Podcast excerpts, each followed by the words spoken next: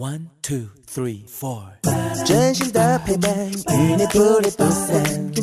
你的喜怒哀乐，全由我来分担。这是高雄人马吉的电台，九四三，九四三。人生，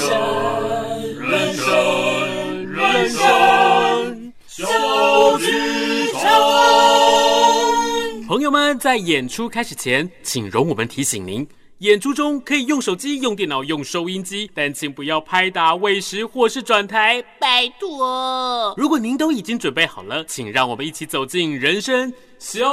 剧场。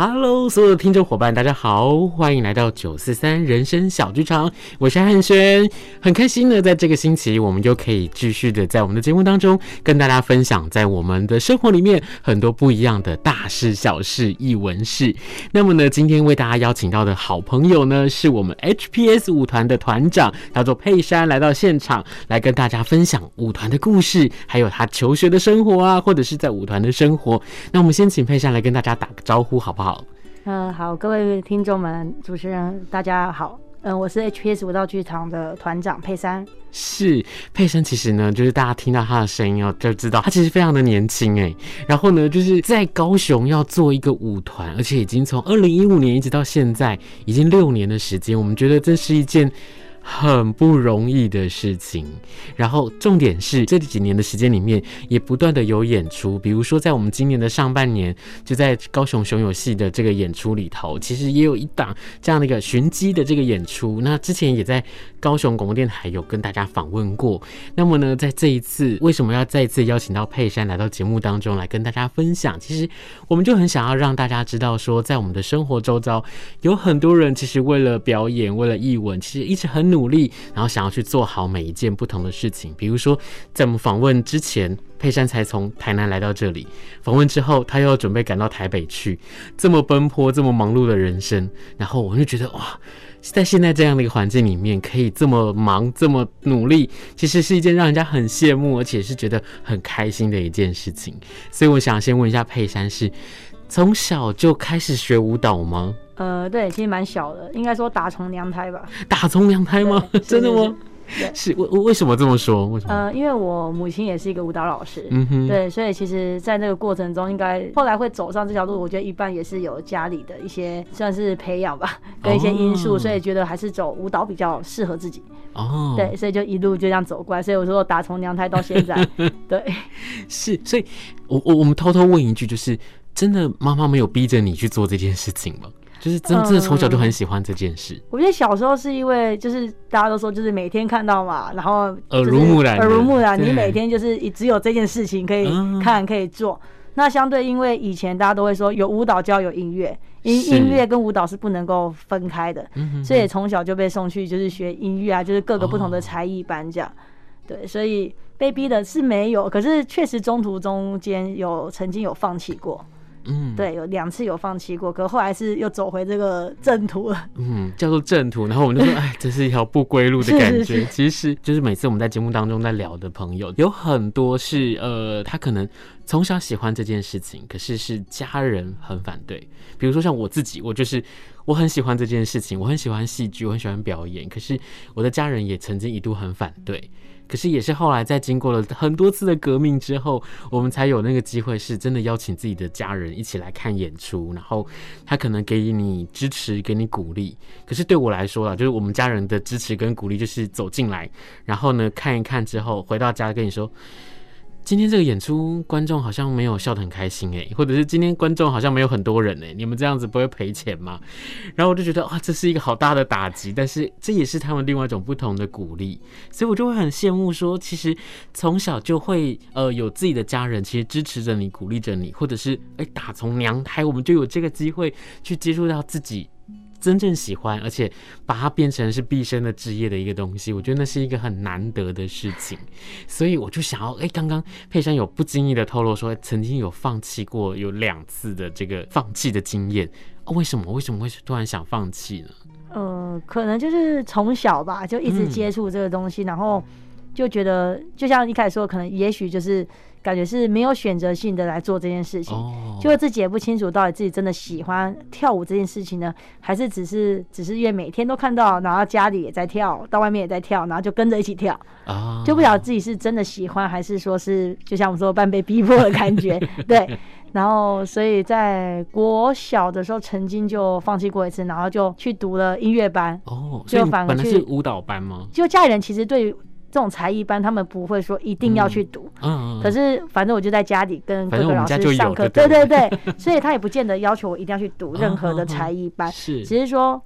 就是当我选择不跳舞的时候，他们觉得说我应该可以要到另外一个领域，要不要去另外去发展这样，所以他们就觉得说，那我去读音乐班好了，哦，对，所以有段时间我是在音乐班到国中，嗯，然后到国三的时候，我才后来决定说要考舞蹈班。所以才会开始就是拼命的被操练，这样，对，就荒废已久被操练感觉，嗯嗯，对。所以这是你第一次放弃这件事，是就很年轻，就应该说很小的时候，可能还没有想清楚，然后可是就决定先做这件事情。可是我觉得也很棒的事情是，其实，在那个年纪里面，很多人其实都是跟着别人说什么我们就怎么做的，或者是说。啊，现在隔壁邻居就是这样子，或者是我们长辈就是这样走过来的，然后你就是应该要走我们以前走过的路。可是我觉得在那个年纪里面，你可以有这样子的一个想法，我觉得那就是一个很不一样的地方哎、欸。就可能太有个性了，就是比较早叛逆吧。真的哦，对，就是那个叛逆期比较早一点，对，比较早一点，对。是，可是也因为这个样子，让你去接触到了另外一个不同的领域、不同的世界。然后后来也在走了那么一遭之后，你又再走回来，然后想要继续的朝舞蹈的这条路上面去迈进。是，那。后来呢？后来为什么又有第二次想要放弃的时候呢？嗯，应该怎么说？就是因为我就是没有参与过任何的才艺班的经验，除了音乐班外，所以我不晓得到高中进到舞蹈班是一个这么就是觉得是有点格格不入的状况吧。哦，对，因为以前音乐班其实是很多人，然后其实我们的团队生活跟舞蹈班团队生活是有差异性的。哦，是有差异性的，对，就是。嗯我们每一个团队在音乐班里面还是会有自己的小团体，就比如说我们是各个的主修的音乐乐器，嗯，那这些东西我们这几个人会很密切。可是舞蹈班是你无时无刻都是要把大家包覆在你周遭，嗯，因为我们就是同进同退的一个状况，所以不管任何人事物，你都必须要去特别的去在意，你就一个眼神或一个什么，其实你都要很注意会不会。有任何的问题伤害别人啊，或者是你自己是没有把自己的情绪管理好，对不对？所以这个更密切，这跟音乐班的感觉是完全不一样的。就我们自己的刻板的印象啦，我们会觉得说，呃，学习音乐反而会是一个比较独立的个体，欸，然后学习舞蹈反而会是一个，呃，就是也许也是独立，但是。跟大家之间的那个生活又是这么样不同的密切的关系，因为比如说学音乐，你就是可能在琴房里面练琴几个小时，然后或者是你自己主修的乐器这样去练习。那舞蹈你就是必须跟大家一起去配合，所以也难怪在这个过程当中，你会真的发现。你跟就是同样成长的孩子，你会有很多格格不入的地方，是，就是两个地方还是有差异性，是是。对，可是当然我们还是就是可能在这个过程中，因为又比较没有在舞蹈班待过，所以很严厉的操练下，就是觉得慢慢磨掉对舞蹈的一些热情，这样。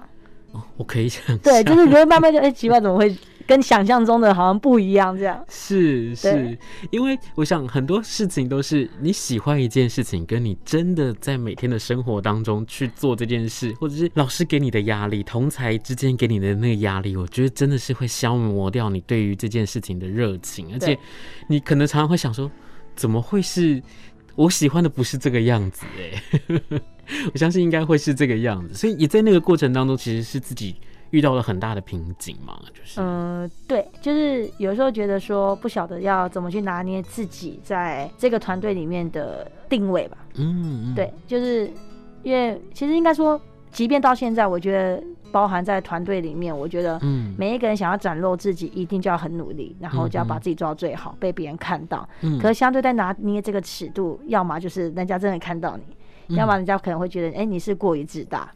哦，这是一个是一个尺度上的一个拿捏，所以有时候往往在这团队生活上面会是比较辛苦的。嗯，对，嗯，所以对于我是属于比较不喜欢跟人家去去抢夺、去争的人，哦，所以我就会觉得在那个环境里面会颇有压力的。哦，我我懂这个感觉，因为呃，我我自己曾经就看过，就是说，就是有可能是学习的这个体系里头，然后。呃，学习的可能不是舞蹈，他可能是别的领域的。那可是学校就一直希望他们培养出竞争的关系，然后他就是会告诉你说，你就是要踩过一个人，你才有往前往上的机会。其实我在那一个当下，我听到我其实是吓到的，就是我觉得表演是不只是靠自己，我必须要靠别人一起的帮助。那我真的不相信，就是踩过别人去。这个对于自己或对于别人来说会是一件好受的事情，所以我就觉得我对这件事情打了一个大问号。然后在今天就跟你聊天的过程当中，突然对对这件事情我产生了共鸣，就啊太好了，终于有人跟我一样，我们不太喜欢这样的一件事情，因为我们其实我觉得竞争可以有不一样的竞争的关系。对，是。对，就比如说，比如说比赛，那比赛我们可以有很棒的比赛，我们也可以有很多小动作的比赛，对，踩过别人的比赛，所以我真的觉得这样子真的是帮助自己，其实去想到更多不同的方向、不同的路。是，那其实这样子的一个学习的生涯，对你来说，你现在也是一个老师，有没有对于现在在教学的时候有不一样的帮助呢？嗯，我觉得其实帮助蛮大，因为可能一开始我的想法就没有把自己定位在说，我必须要变成一个很专业的舞者，或者是我只能够教就是专科班的孩子。哦、所以，变成说，我觉得一开始我我的定位不会把自己说，因为我是一路这样上来，我就一定得教什么样的孩子，所以我觉得我比较能够一视同仁，即便不会跳舞的孩子，我都愿意去教他。嗯。对，你真的很不像是舞蹈老师呢。因为舞蹈老师，我都觉得哦，他们很严格，就是很多 很多学生可能在外面就是扒着那个玻璃窗，说老师，我好想进去学，我好想要上课。可是我的程度可能好像没有里面教室里的学生这么好之类的。其实，其实我觉得这样的一个呃学习的过程，真的一定是对于现在在教学现场的你，或者是在创作的过程当中，有很多很多不同的帮助。是，所以后来也在呃中学毕业之后，你就出国去，对，对不对？就出国去塔了一圈后，我发现就是。也不是我想要的，所以这段时间我就真的就 真的就是，我本来想说就干脆不要跳舞，所以我就自己买了机票就回来了。哇！好帅哦！我就直接就就买了机票就回来了。那你那你妈有很傻眼吗？有，差点把我给砍了。家庭革命这样子，很革命哦。啊，真的。对，而且当下其实我还夸下海口说我不读大学了。是。对，我那时候就在想说我不读大学了。天哪，好不容易有这个机会可以就是离开台湾到国外去去做呃舞蹈上面的学习，而且我知道那是一个很棒的大学，迈阿密的大学。这么好的机会，你怎么会不好好的珍惜它？然后竟然还自己自作主张买了机票回来？对 我那我哪行不啊？我今天给你美死 这样之类的，觉得那是一个对很多学习舞蹈人来说，它是一个很棒的机会。是对，那怎么会？就是为什么你会觉得说，在这样的一个过程当中，你反而看到了你不想要走这条路的一个一个点呢？本来想说，就是高中这种知识化生活到另外一个国家会好一点，就发现就是，嗯，因为可能那时候还太年轻，每个地方还是有并存的一样的问题，其实一样问题都不会减少。嗯哼，对，就是当我觉得我们今天要一直往上走的一个状况，是我们也要足够强壮。嗯嗯，然后我们也要自己的东西内涵啊，所有的东西我们都要足够能够稳定自己的说辞，或者是稳定自己的作品。你能够去把自己的作品呢强化起来的话，你今天要走多远都可以。可是当时还太年轻，然后就是可能会觉得说，我就想这样做，哦，那我就这样做了。可是相对。也许有的人很欣赏你，但相对也会有人很敌视你。对，就是这样。是是，所以我就，可是我很认同你说的话，就是当你自己不够强壮的时候，你其实说任何事情，别人都会觉得那是没有理的。对。但是其实当自己够强壮的时候，我在做任何事情，我都是有凭有据，然后我有这样的一个基础去完成自己的，不管是梦想或者是我们正在做的事情，对不对？对。所以也还好啦，就是。当你回到了台湾之后，然后你继续的，不管是继续的升学，继续在舞蹈上面，还好在舞蹈界你还留在这里，是对。然后后来就有了这个机会，有了自己的一个舞团 HPS 舞团，对，是吗？诶，跟我们的听众伙伴来介绍一下，为什么叫做 HPS 舞团，好不好？其实我最初的想法很简单，就是希望用我的名字的缩写来创造这个舞团，因为我希望它是一个就是呃很做我自己的一个舞团啊。我想就是每一个人进来都可以很做我自己，是，而不是被局限在任何一个，就是说我一定要 follow 这个舞团的 style，我一定要只能做这些事情或什么的。所以我的舞团也没有局限说你要会跳舞会不会跳舞，或者是你是要胖子还是瘦子也没有。哦，所以我觉得这很妙哎，因为如果有这样的机会，然后让喜欢舞蹈的人，他可能不一定真的是要科班的，就像是你在学习的背景里面，你所想到的，就是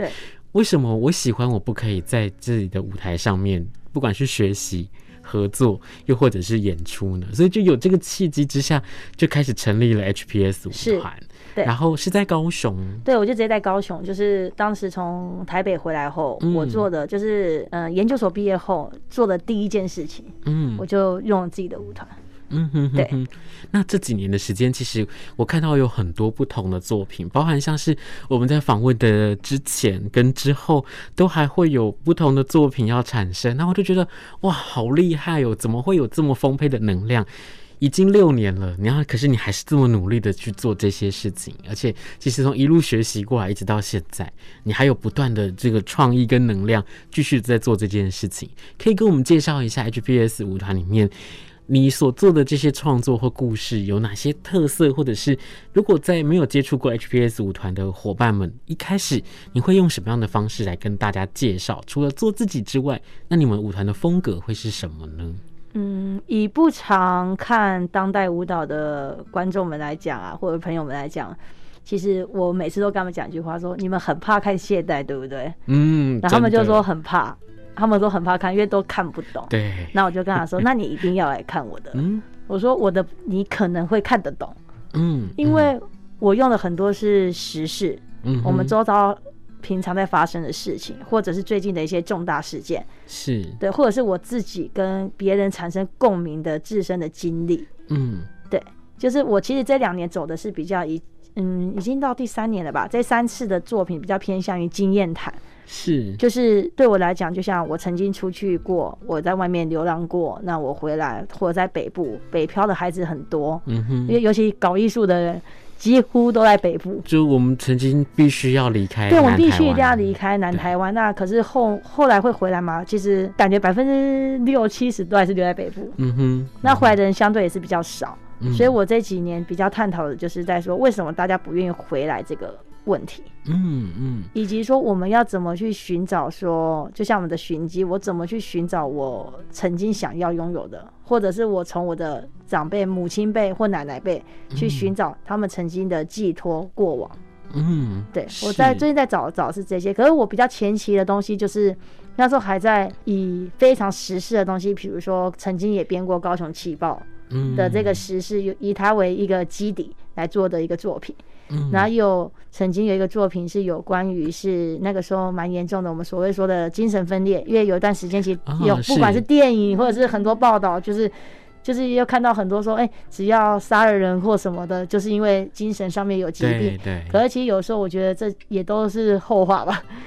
对，相对的，对，这只是也许也是替自己逃避的一个借口。所以我曾经也编过类似这样子的作品。嗯，因为我自己在就是我们在今天访问之前，然后我就自己在 HPS 舞团的粉砖上面去爬文，然后在爬文的过程当中，其实我发现一个很重要的事情是，不管是在之前的创作，或者是在现在的作品里面，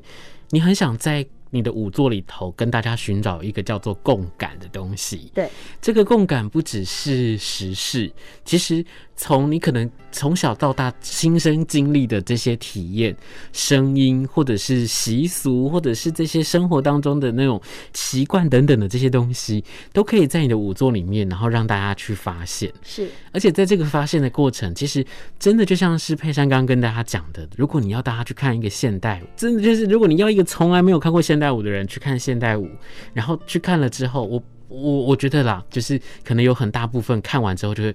我这辈子我再也不要看现代，我紧张跨不，我真的不知道在说什么。可是当你有共感的时候，其实哪怕是一个动作，哪怕是一个转身，哪怕是在声音或灯光当中的氛围改变，我觉得都可以影响，就是每一个在看这个舞作的伙伴们，他可以有不同的感触，然后他会透过了你的舞作，跟他生活当中去找到这些不同的连接。对，所以我觉得那是一件很棒很棒的事情，因为。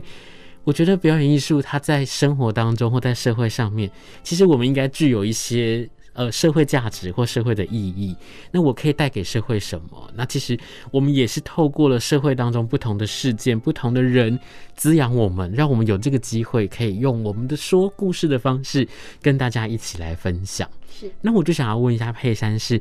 从创团一直到现在，或近几年的时间里面，你在做这些故事，我觉得它一定是跟观众很有连接。然后他们在看完之后，有没有什么样的就是分享，或者是曾经在这些演出的过程当中，有让你印象很深刻的事情呢？嗯，其实还蛮多观众都会来跟我做一些分享，因为我的观众群就像我们，我知道艺术领域的我们其实都很封闭，嗯，我们只会找。跟我们一样，身为是艺术人，对，来观赏我们的作品，然后给予一些 feedback 或者是回馈。可是。我们舞团，我更希望的是能够推给不曾进到剧场看演出的人，或者那他们进来给我的回馈，我觉得这更胜过一切，因为他看到的是很直接，不会用一个艺术的领域来看你的作品，他是用很真实的情感来观赏你的东西。是，然后他想到什么，他就会告诉你什么。对，因为他也不会用过多的修饰的延迟啊来告诉你说你的作品怎样，他就很直接告诉你说好看不好看，他哪里感动他，哪里让他流泪了，哪里让他怎么了。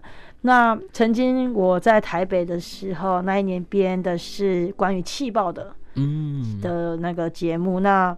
那时候来了两个，应该是交换生，嗯嗯，然后他们那个时候是刚好从四川来的。哦，然后他跟我说，他看完作品，让他想到他们家乡的地震。哦，四川大地震。对，可是当时其实我们在演的是高雄的那个很很灾难的劫难的气爆，嗯、就是说对我来讲，我没有把设定一定是这个东西，可是每个观众看到感觉可能感受不一样。我想到海啸，嗯，我想到什么，可能他们就可以很直接告诉他的感受，让他觉得说能够感受到当时的地壳的变动，能够感受到他们。整个身体在剧烈的震动下要如何的逃脱？嗯，那他能够把这些讲出来，我觉得很棒。然后也有也有小朋友，就是三四岁的小朋友来看我的舞蹈，然后很可爱跟我说，他看完感觉，因为我的方式是用攀爬的方式来象征要逆游上，要往上去逃脱挣脱的人群。那他跟我说，好像 Spider-Man 啊，他说你是在对，对，他们可是他们告诉告诉我说，他感受出来你们想要逃走，对不对？我说对，就是每个观众，就是我不局限，包含你看这么小的小朋友都愿意跟我分享，对，而且就很看得懂的，他看得懂的，对，虽然他是以他最直接的感感觉告诉你说他觉得是什么，是，而不是告诉你说我看不懂，我想睡觉，对，或者是我就那边哭闹，然后我就要走了这样子。嗯，我觉得哦，连这个三四岁小孩都可以看得懂，而且透过了你的作品，你看还可以让更多不同地区的伙伴们也可以在看完之后会有不同的感触。是，哪怕我们没有曾经一起经历过这件事情，可是，在生活当中总是会有很多不同的时刻，我们曾经经历过不同的，不管是伤痛也好、喜悦也好，或者是不同的感动等等的。那我想要再问一下佩珊是，那在这几年的时间，你做了这么多不同的作品，其实就我们在这两年的时间，我们因为疫情的关系，其实备受影响，不管是演出也好，或者是呃上课等等的方式，我们都做了很大很大的改变。那这两年的时间对你来说有什么不同的改变吗？嗯，以我自己创作上，我觉得改变很大。嗯，因为我最早前其实我就一直在跟，就是跟就是素人工作。嗯，其实我前四年的作品都是跟素人工作。哦，我觉得这很难呢，就是真的就是没有没有舞蹈底的，是，然后他们必须要表现就是当代舞的东西，是，然后也要翻啊，也要滚啊，也要摔啊。啊，你去哪里找来这些人啊？其实有一些都是我的学生，可是他们都是可能餐饮科跟观光科的孩子。嗯，然后有一些可能就是哦，经由介绍，然后他们可能就是想要一个舞台，可是他们的背景也都不是从小学舞的，哦，也都不是舞蹈专科班，所以就跟着一起来了。嗯，对，然后也有过就是年龄比较大的，我也都让他来跳。嗯，因为我觉得你只要还有热情，其实你本来就该在舞台上，你不能被自己局限。而且这就是 HPS 舞团的宗旨啊，对，是。然后这两年就慢慢的就是我慢慢的开始也到有一些，我觉得说素人舞者很很好，可是相对很多舞蹈专科班毕业的孩子其实也没有舞台，嗯，因为整个台湾舞舞团很多，可是相对可能要。这些舞者到各个舞团其实还是不够的，是，所以我决定说要给这些毕业的，包含我自己的学弟妹一些机会，嗯，嗯，所以我就开始回去找了一些学生，嗯哼，就是这些毕业生们一起来加入我们舞团，嗯，那他们都算是有训练过的身体，所以相对对于我的编创上面也有更大的突破，嗯嗯，嗯，对，然后的创作的作品，努力的不要让他们就是太抽象化。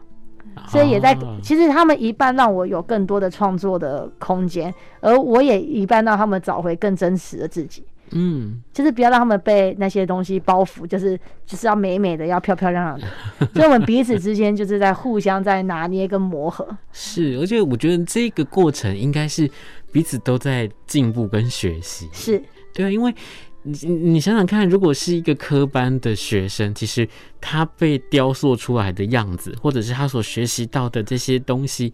老师告诉我们书上说怎么样，老师告诉我们说应该要怎么样，不对，这边应该要转身，不应该是要这样子，或者是比如说像我在戏剧里面有一些时刻，